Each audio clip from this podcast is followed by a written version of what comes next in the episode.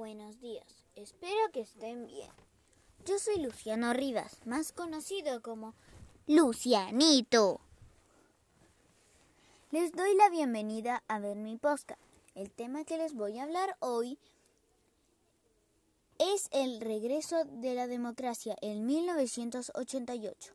Después de 17 años del golpe militar, se llama al plebiscito, donde las personas podían elegir si querían que el gobernador militar siguiese gobernando el país o ir a las elecciones presidenciales. Habían muchas publicidades del sí y del no. Finalmente gana el no con un 53% de los votos. Entonces se llama a las elecciones abiertas y democráticas. Gana por la mayoría Patricio Erwin, que pertenecía al Partido de la Concertación. El 11 de marzo de 1990 se hace el paso de, del mando de Pinochet a Erwin.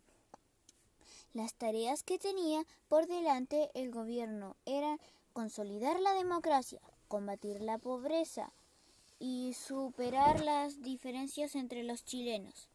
Vale mencionar que Pinochet seguía siendo comandante en jefe de las Fuerzas Armadas.